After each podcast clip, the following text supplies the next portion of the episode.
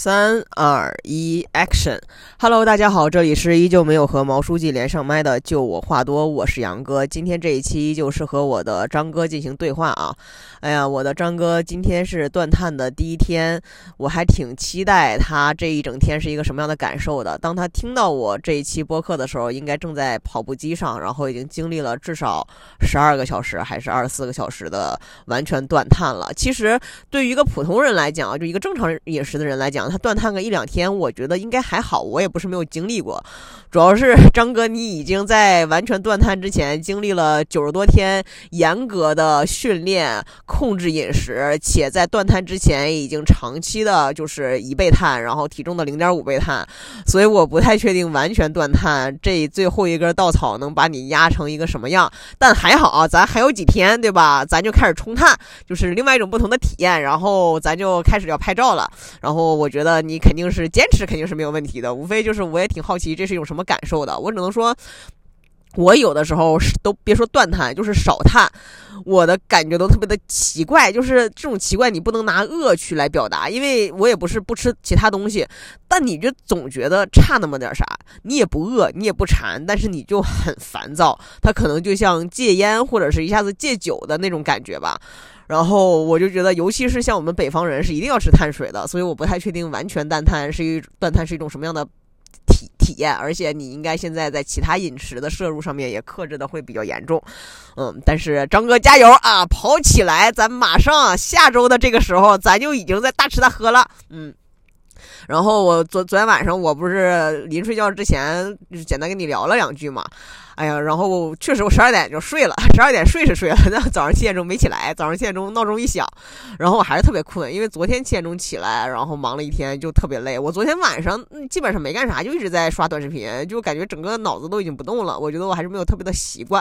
然后昨今天早上七点钟起来的时候，啪我就把闹钟摁了，把闹钟摁的那一刻，我的脑海中就引用了你跟我说的那句名言，对吧？嗯，睡眠比运动重要，我就非常踏踏实实的睡到了十点来钟，然后起来，呃，遛了个狗，吃了个饭，然后就去上了个打鼓课，然后下午过来送林忆莲来游泳。为啥说叫送林忆莲来游泳呢？就现在这个疫情，你人是不能去进入到这种地方的。我觉得这个地方做的也是蛮好的，就你可以把狗送进来让狗玩，但是你人就在在外面等着。所以我此刻录这个播客的时候呢，我就在这个狗狗乐园的外面，然后找了个阴凉地儿，把车往这一停。啊，还开着个空调，还好，车发动着开着个空调。我这麦克风是我一朋友送的，感谢黄四的设备支持啊。这个没有把这些车的杂音录进去，我刚才试了一下，我觉得还挺好的。哎，我现在就有一种老母亲送孩子去幼儿园的感觉，孩子跟里面玩，人家咔咔给我拍视频，但确实就担心嘛，不是自己亲手带嘛，因为我带他的时候，我就是跟。那个部队一样，就是每十分钟一个循环，然后这十分钟里面先游三圈，游完三圈之后，大哥就上来上岸，然后就开始在园子里面溜溜达达、尿尿尿啊、滚一滚啊啥的，对吧？咱也不能那么严格要求人家嘛，对吧？就也不知道他是怎么带孩子的，但是哎呀。孩子嘛，总是要有这一天的，所以我现在就在外面，仿佛一个爬车等活的出租车司机。然后感谢张哥，就是因为有跟你每每天要录一个这么个东西，我还能给自己找点事儿干，不至于这两三个小时就搁那尬着白等。嗯，然后昨天啊，还有好多话题，昨天没有聊完。就是我昨天不就是录完，然后上传完博客，我就一脚油门，我就去买花去了。对，然后哎，买花的那个地方还在我家旁边超市的一个旁边。早知道是在超市旁边，我昨天就不买每日优先了。我昨天每日优先买了两百五十块钱的那个菜，哎，给我心疼半天。你说金牛座就很奇怪，买两百五十多，那两百五十多块钱的菜还包括了一百块钱的牛肉呢，然后才。能撑半个月吧，心疼半天。买花花一百块钱，我也没说多心疼。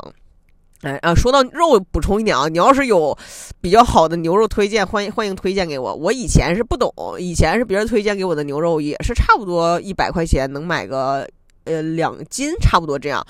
然后就要煮好久，都是牛腱子，就是煮好久感觉都煮不烂。然后。北京刚开始疫情封控的时候，我就去了我家旁边特别贵的一个超市，然后那个反正牛肉是要比我平时买贵贵一些的，还贵不少，我不记得多少钱了。哇！但是那个牛肉你知道吗？就是你腌完炒一炒，然后加点水焖个十五分钟，可嫩了。我就哎呦，这个玩意儿真的就是贵有贵的道理啊。但我现在确实不知道哪儿的牛肉好，然后这次在每日优先买的，看看口感怎么样吧。不行的话，我再试试。对，就吃过好东西了，你你很难再回去了。嗯，啊，说到花。然后我其实怎么讲？我昨天也跟你讲了，就是我俩也不可能，对吧？但是就是想要在五二零这样的一个时刻，希望人家能够 realize 到，或者是人家 have already realize 的，对吧？就是还是有很多人喜欢他，还是有很多人就是爱他的，就表达一下，就 just 想要表达一下。虽然我表不表达，就他都知道我很喜欢他，对。然后，呃，因为我知道他家在哪儿嘛，我就想找一个，试图找一个没有那么 creepy，但是又 romantic 的方式。就是我觉得，首先一定要自己买花，你找美团送这个体现不了啥多大的诚意。这个也是送给其他广广大喇叭钱的人啊。就是你，我觉得就是现我还是很恋爱脑的一个人的。我觉得你送花买花啥的，我就花钱是最不能表达心意的一个方式。我觉得这属于基础底层逻辑，你钱肯定是要花的。那你花完钱找个人送过去，我觉得不 OK，一定要亲自送。那亲自送呢？你说？我直接送人家门口，放人家门口，或者是咔咔敲门给人家放上去，就很打扰人家，而且感觉有一点 creepy，对吧？就跟有一点像 stalker，就跟踪狂那种感觉。那我放楼下吧，还容易被当成垃圾给扔了。所以，哎，我灵机一动，我昨天还花十一块钱买个那种宽的透明胶带，然后我就去到他家楼下，把那个花绑在那个栏杆就是楼下栏杆铁栏杆上面，我还留了张条。哎，我。我觉得有点可爱啊，他他也觉得 a little bit cute。对，虽然那个反而买了一束白玫瑰。然后我想的是告诉他下来拿，然后他如果不想下来拿也无所谓嘛，反正我我告诉到了，对，然后感觉他应该还是有一点点开心的，我就觉得挺不错，对，就像我昨天跟你讲的，就是至少是这个人让我意识到了我是有能力爱上别人的，我觉得就就够了，对我们两个现在是非常非常好的朋友关系，嗯，这个是关于花的部分，然后为什么会 Q 一下他呢？其实前两天的播客里面我应该也有 Q 到过这个人，是因为他还有几个月就过生日了，然后他的。生日礼物实体的部分，其实我已经买好了啊！我给他买了瓶 whisky。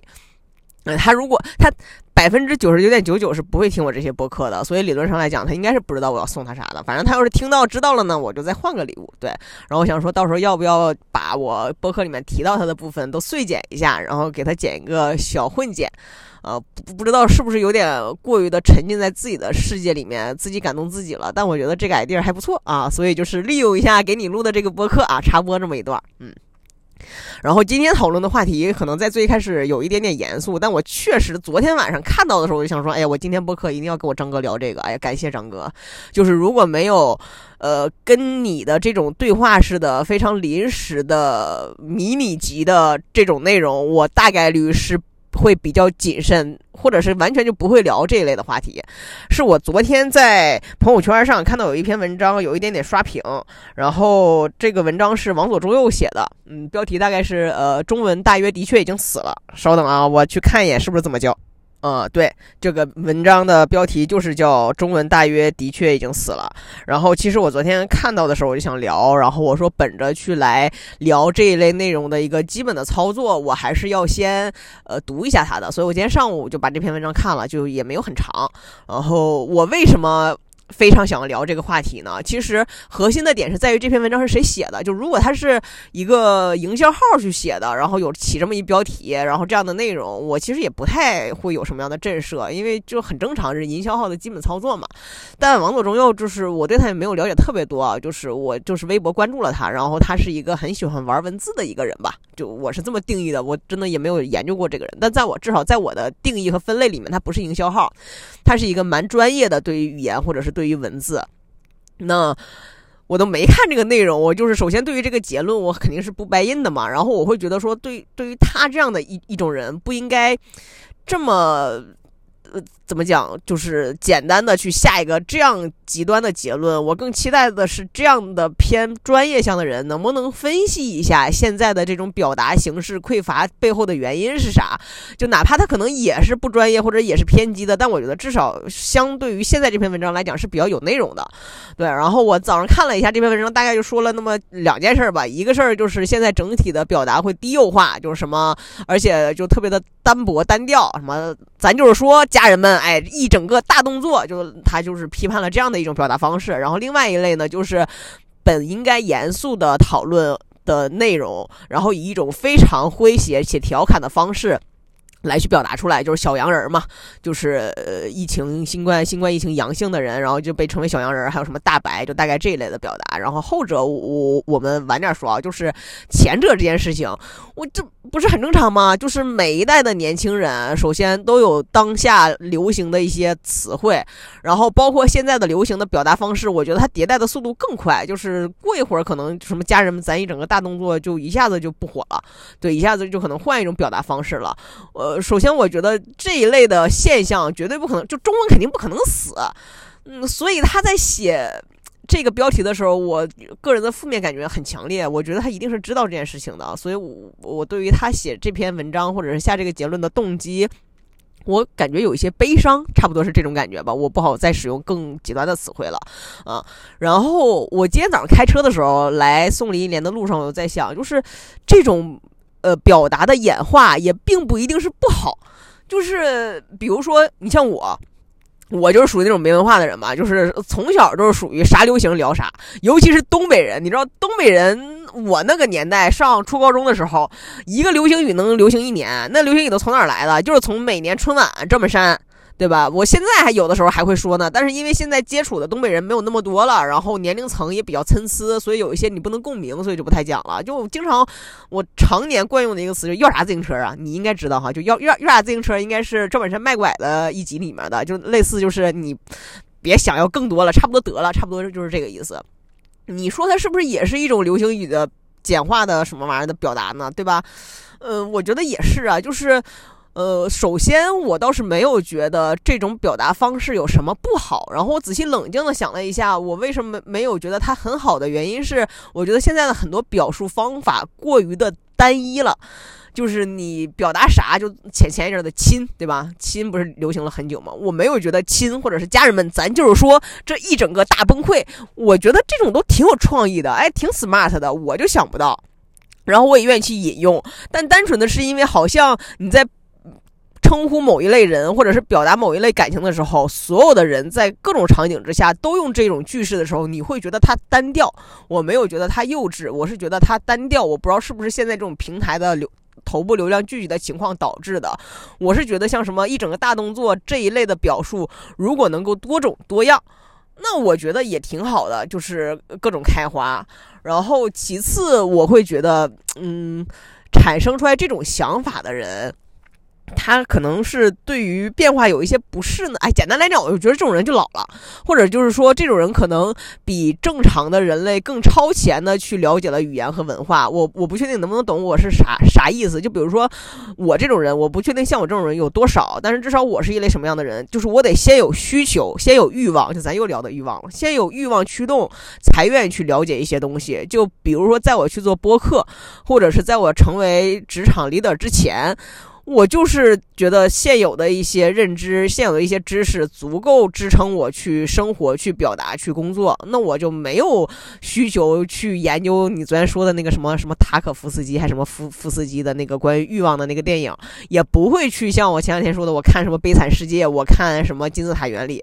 但我忽然觉得有一天，我忽然觉得我想表达一些事情，尤其是做播客的时候，我不可能每一期每一个 opening 都用什么亲，咱就是说。那我忽然意识到啊，我肚子里和脑子里没有东西了。我没有东西，我怎么聊？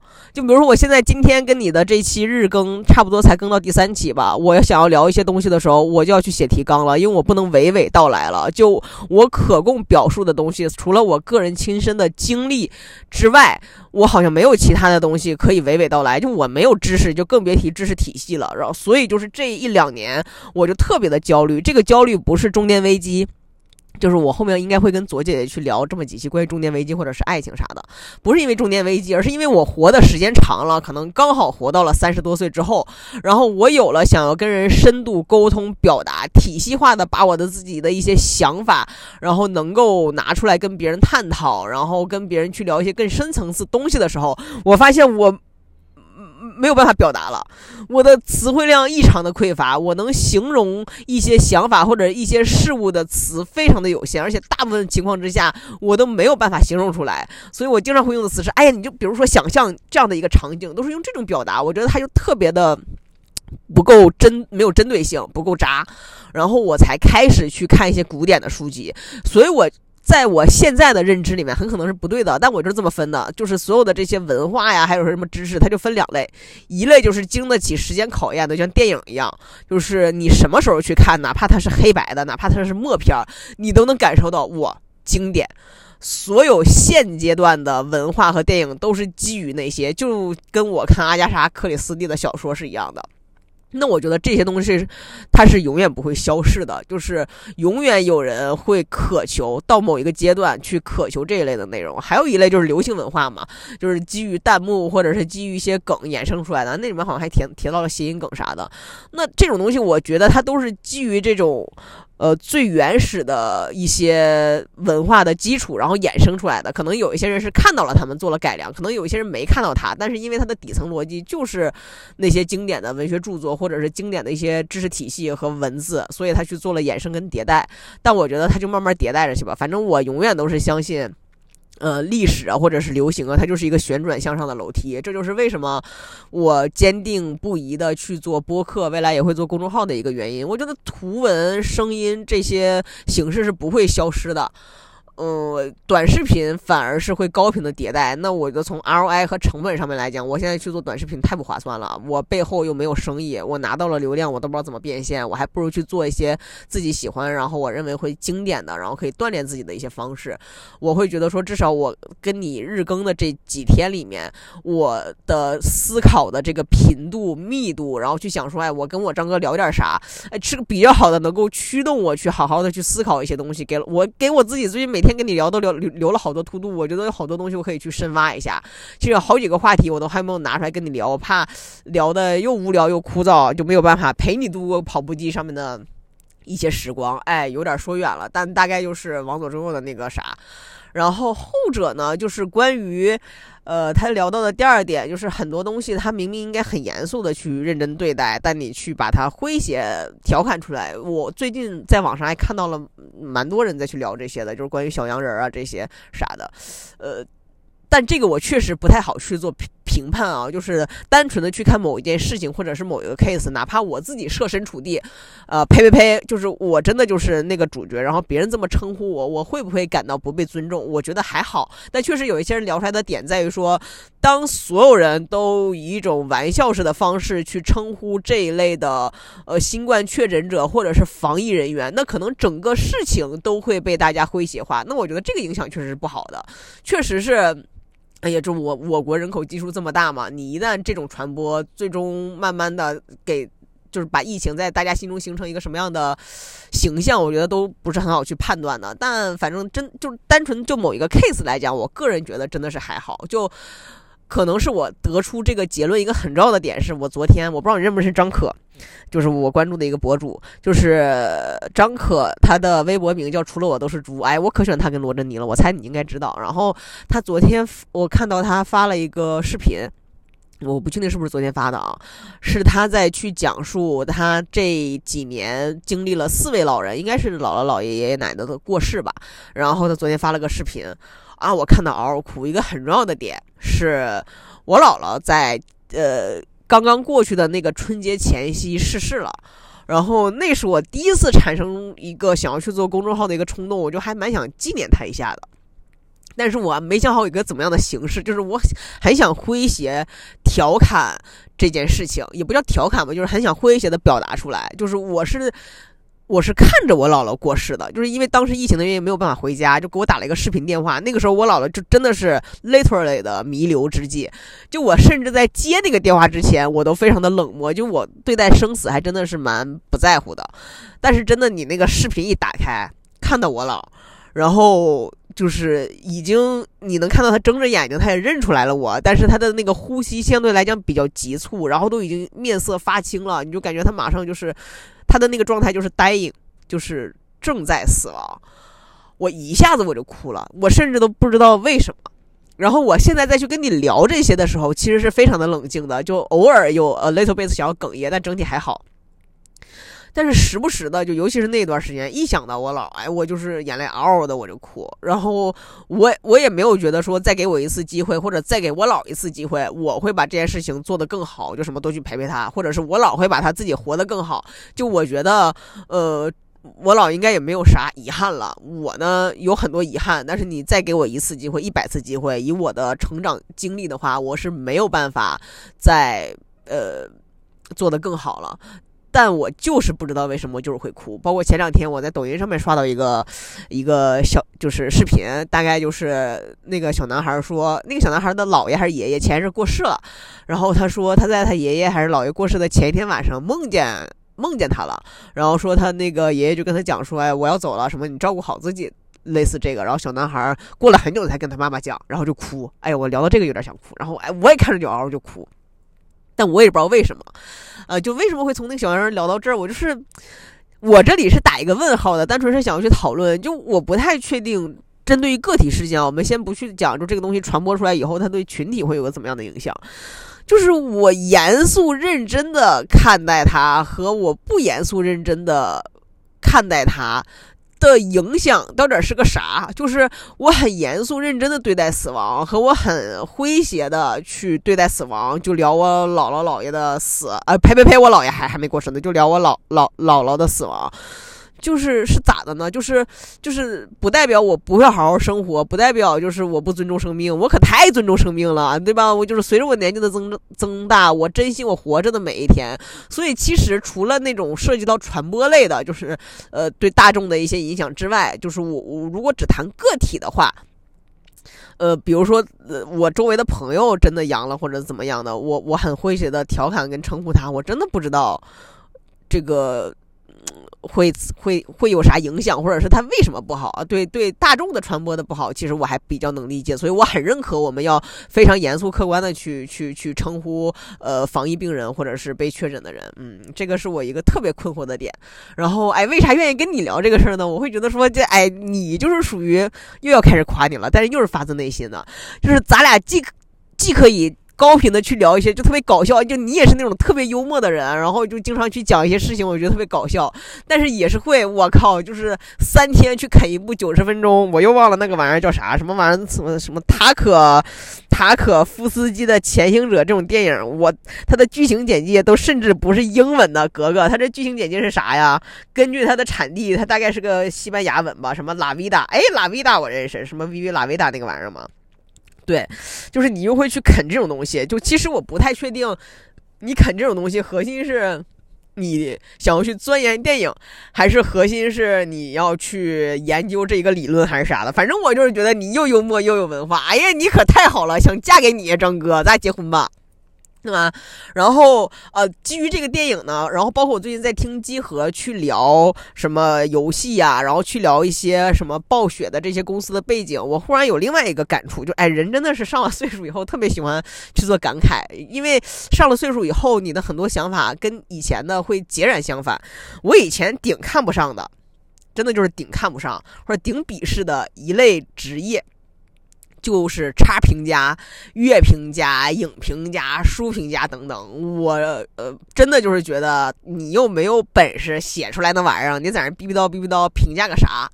我不确定是当年自己受到了网络上大众舆论的影响，还是当年自己真的没有看过好的影评书评，还是啥？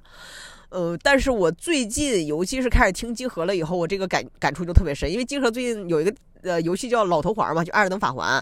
我玩了一周多之后，就有点不想玩下去了。然后我就听他们去来解读，就是《艾尔登法环》好在哪儿，然后它的突破点是啥？哇！我就忽然意识到 自己好土鳖呀！我感觉这玩的不是一个游戏。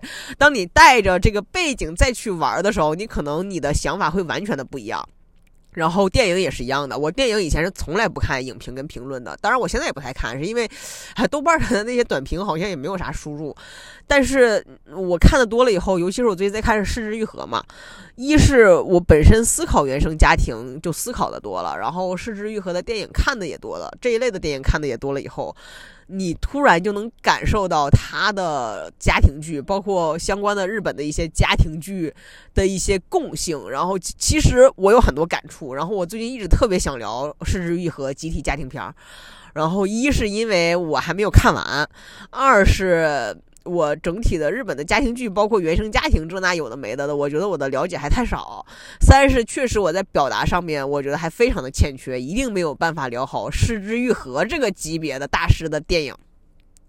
啊，在这里我要插一个吐槽，我实在是忍不了了，就是我太想吐槽了，我在朋友圈都吐槽过。以前我是非常谨慎的表达观点跟吐槽的，我不知道你看没看，就是前两天我在呃看，上周我在看《失之愈合》的那个，应该是步履不停。嗯，步履不停的时候，然后它有两个片源，一个是优酷的，一个是腾讯视频的。然后优酷的那个，因为你要投屏只能投 720P 的，然后腾讯视频我买了那个电视的那个会员，所以它就能投蓝光的，我就看了腾讯视频。我亲娘啊，那前半个小时给我痛苦的，他的那个翻译啊，已经不不是信达雅的这个级别的问题了，他就是病句儿。就是我，你直接看那个文字，它就是病句儿。我到后来基本上看到快半个小时的时候，我去对比了一下优酷的，你这完全翻译的都不是一个意思。优酷的我也不知道它翻译的准不准，因为我也不懂日语嘛。但是人家好歹说的是人话，就即使我知道我朋友圈有很多腾讯视频各个层级的人，但我还是忍不住去吐了这个槽。我太愤怒了，我就是少有的愤怒，因为。你你哪怕它是一个下三滥的电影，或是一个爆米花的电影，我都忍了。那是视之愈合。你们，然后如果说全网就比如说统一都是这个字幕，我也忍了，对吧？你没得选，你明明有的选，那优酷的字幕是哪来的呢？而且那个部电影是我忘了多长时间了。Anyway，就是优酷的时长是跟那个豆瓣上面的时长是可以 match 上的。然后腾讯视频少了五分钟，它肯定不是剪掉了。我可以，我觉得它应该就是前后我也不知道掐哪儿了。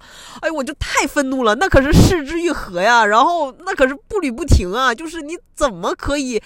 选那样的一个翻译，就是你哪怕没有信达雅的美感，你但凡有一个环节是去 check 一下那个字幕说的是不是狗屁不通，都不会这样啊！我真的这这在这里，我还要再再再次吐槽一下，简直没气死我啊！哎呀，说回来，就是关于影评、书评这一类的，其实我在最近，尤其是看完集合的这些之后，我是觉得，如果有一些好的评论家，是可以帮你快速的去构建。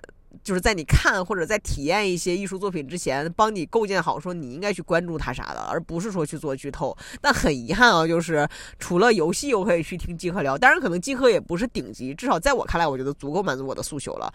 就还挺期待。看一些书评家和影评家的作品的，但是我在这一方面确实是一点输入都没有。我如果你有的话，可以推荐给我。就是我还挺希望一个人体系化的去聊，说，哎，在一个什么样的背景之下，就是呃，失之愈合的风格是啥？他为什么会有这样的风格？然后家庭片怎么怎么样？其实我觉得日常你跟我聊的一些东西，我觉得就达到这个作用跟效果了。就我觉得，如果我能找到一些比较好的影评家。去聊一些电影的话，我可能会重看很多电影，以穆赫兰道为首。就是包括今天我在听集合的时候，他在讲一个观点，我觉得很很好的点在于，就是有一些牛牛叉的经典之作，就是就是一个东西好和你喜不喜欢它应该是解耦的。就是我觉得我希望自己可以具备判断一个东西好坏的能力，就是可能比如说我应该有能力去判断像穆赫兰道这种电影啊，它是个好电影。或者是说漫威系列啊，反正因为漫威系列我也没改到它好在哪儿，就是某一类的电影，它啊它是个好电影，但是我不喜欢这一类，比如说我不喜欢科幻，但我承认它是个好电影，但我现在很。很焦虑，或者是说很遗憾的点在于，我觉得我现在还没有能力去体系化的判断一个电影是好是坏。我单纯是因为自己看的多，然后才有一些基本的体感。然后可能在几年前，你让我去看日影的话，我都不会有现在这样的感触。但是就包括《失之愈合》，我看网上对他评价比较高的是那个《海街日记》嘛，《海街日记》我就。我那天看完了以后，我去看了一下我给《海街日记》打的评分，我给《海街日记》打了两颗星啊！我不确定，就是我某一天状态再好，因为看电影还要看状态嘛，就是那个状态好的时候，我再看《海街日记》，我能打几颗星。但是步履不停，我真的是应该打了四星吧，啊，就没办法，现在四星，哎呀，这个今天不应该聊电影的，电影我想某一天开一集跟你展开讲讲，就是一般情况下来讲，我打五星一个很重要的判断前置条件就是我哭了，我当然知道就是不代表你哭了就它是个好电影，但是没有办法，就是一旦我哭了，大概率这个电影在我心目中就是奔着五星去的，然后还呃步履不停，我给了四星，步履不停你应该看过吧，就是哎呀。可太好了，这个电影就是 That's a Family，然后你就会觉得全世界的家庭都一样，然后他的表达牛就牛在，尤其是日影啊，他也你感觉他也没啥冲突，就是不是像呃美国的那种商业片就明显的冲突，明显的什么角角色纠葛，他发生的那些事情源于生活，我都没有觉得高于生活，我觉得那就是生活，然后。我就会竟然会看得那么投入和那么认真，然后很多细节其实我没有很深刻的去感受下来，因为它有点过慢那个节奏。我中间看了几次表，还上了几次厕所，但真的就是好。你看，这就体现在我为什么现在想要去寻求一些书籍的输入了。我我没有办法向你表达出来它有多好，但我想你应该能比我更能表达出来，像《步履不停》这一类的电影它有多好。啊，我刚才又去暂停了一下，因为我想跟你 Q 另外一个电影。我觉得今天既然刚好聊到日影的这一趴，我就再给你 Q 一下《东京物语》。我不确定《东京物语》是不是看你推荐我才看的了。哎呦，我天呐，就是一个，我觉得《东京物语》的这种剧本啊，就也不是我多么 despise 内地电影，但是就是这种剧本，你放在内地来拍，首先它大概率不太能拍成一个电影，它应该就是拍成一个剧。一个电视剧，然后呢，就把人性的丑陋以肤非常肤浅的方式表达出来，我都能想象谁适合演这一类的剧，什么就是什么黄磊啊、海清啊啥的，就是 就是把什么生活当中的不如意、破碎，什么姐姐弟弟之间的各种阶级，然后你多不想养你妈，你懂吗？就一下子就变成那一类的剧了。但是《东京物语》这个剧，它竟然能把人性。坏的、丑陋的一面，以非常优雅和高雅的形式表达出来。而且这部电影是一九五三年的，就是哎呀，我就好感慨。就刚刚那一瞬间，我感慨的点在于，这么几十年过去了，人在处理家庭跟亲密关系上面毫无进步。然后且这么几十年过去了，我们在。至少我看到的，在处理这一类的电影上面也没有什么进步点。哎呀，《东京物语》可真是太好了，步履不停也好。而且我很纳闷，为什么日本人在处理这一类的电影能那么牛？你看，就是这些问题，我都蛮希望有一些影评家能给我指点出来的。但是我不知道去看谁的影评。我现在看到的影评书评都是樊登死带路的，我不觉得那叫评，就是什么几分钟跟你说一本书，几分钟跟你说一个电影。我不需要你去给我总结，我自己会去看。我。需要你给我讲的是我能看到部分之外的东西，就比如说，我现在很希望有人去给我讲讲。哎呀妈呀，那个悲惨世界，哎呀，看得我好悲惨。我昨天看悲惨世界，咔咔打瞌睡。因为我又不知道那个历史背景，什么一战、二战，法国这革命那革命的都是个啥玩意儿，看得我太痛苦了。但我又没有办法看一两行就去 search 一下，就去做做 research，那整个我又没有阅读的连续性了。哎，我觉得就是文盲突然之间想有文化，特别的痛苦。哎，我的妈呀！今天这这一期聊的有点过于的沉重了哈，我不知道你会不会觉得有点 boring，因为就是我刚才又暂停了一下，想要去 recap 一下昨天我们两个因为我要睡觉没有去聊的那个东西，就是关于欲望。哎呀，我我是这样的，我的整个周期是这样的。我初中的时候特别喜欢去思考这种深度的问题，主要以时间和死亡为主啊。就那时候年轻嘛，天天看萌芽。然后可能长大了，一是也没有时间了，你疲于奔命，疲于搬砖。完了，二是我突然愈发的意识到，你天天去思考这玩意儿嘛，好像没啥用。然后有一段儿，就是当物欲物质没有那么匮乏，本来我又没有啥物欲嘛，没有那么匮乏的情况之下，你又开始贱不啰嗦的开始去思考这种东西。但是我觉得这种东西只有你干了，你才能有一些总结跟思考。就是比如说，就是嗯，有有那么一刻，你可能意识到你想要的并不是你想要的啊。我经常有这种感觉，这不就是过程指标跟结果指标嘛？主要是人跟人不一样，就是可能你像你。呃，可能在某一些方面，比如说在减脂这件事情上，非常明确的，你想要的就是啥。但我可能就没有特别明确我想要的啥，我想要的就是一种效果，就是别人给我鼓掌，然后聚光灯聚光在我之下，或者是怎么样，就大概就是那种一种感觉吧，就是需要别人认可。哎，我这个人就是这么的 浮夸啊！但是我没有一个非常明确终极的目标，我要赚多少多少钱，我要减到多少多少斤。然后我觉得，而且我这个人还就是极度悲观的乐观主义者。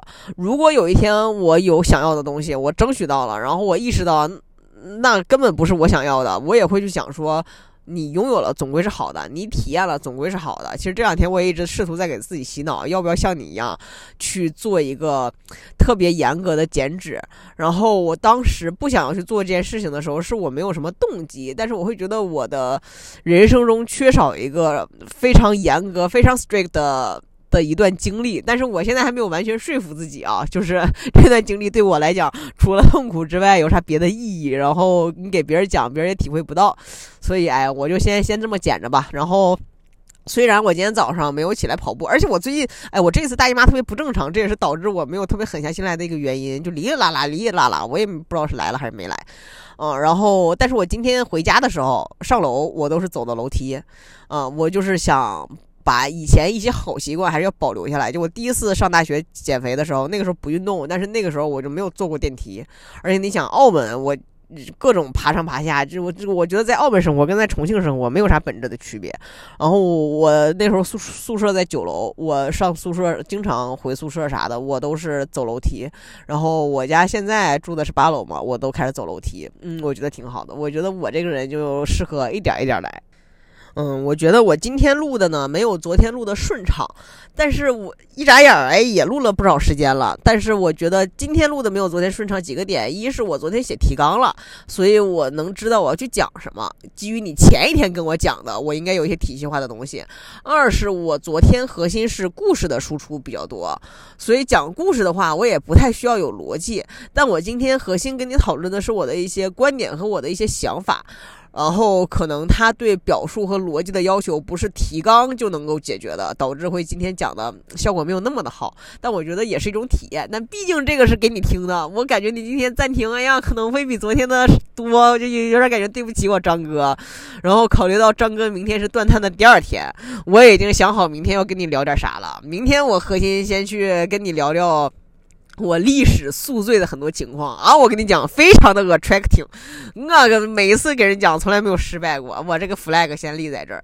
然后其实我本来一直想跟你聊聊电影，但是我就我的妈，我这一千多部电影啊，这恨不得九百多部都忘了，所以我也不太确定能跟你聊出来个啥。但我就是先留在大后天嘛，因为周一我会去去录一个一个正式的一个版本，嗯，然后我这两天昨天就下了，然后。太太困了就没没看，就是杨子琼的那个新电影，哎，口碑还不错。据说前半个小时你得熬过去，后面就好了。我看看今天有没有时间去看一下吧。嗯，差不多就这样了。然后张哥，你开始断碳了，我不确定你有氧的时间会不会缩短。但是张哥加油！哎呀，就昨天看完你的那个照片之后，我觉得你太牛了，我就是为你骄傲，为你鼓掌。等你照片出来了之后，我要疯狂的替你转发朋友圈啥玩意儿的。你最好再发个视频号，给咱视频号涨涨粉啥的。爱你。今天是五二一哈，对吧？也也是另外一种表达爱意的方式，对吧？今天的爱就全都送给我张哥，张哥五二一啊，爱你哦，拜拜，我们明天见。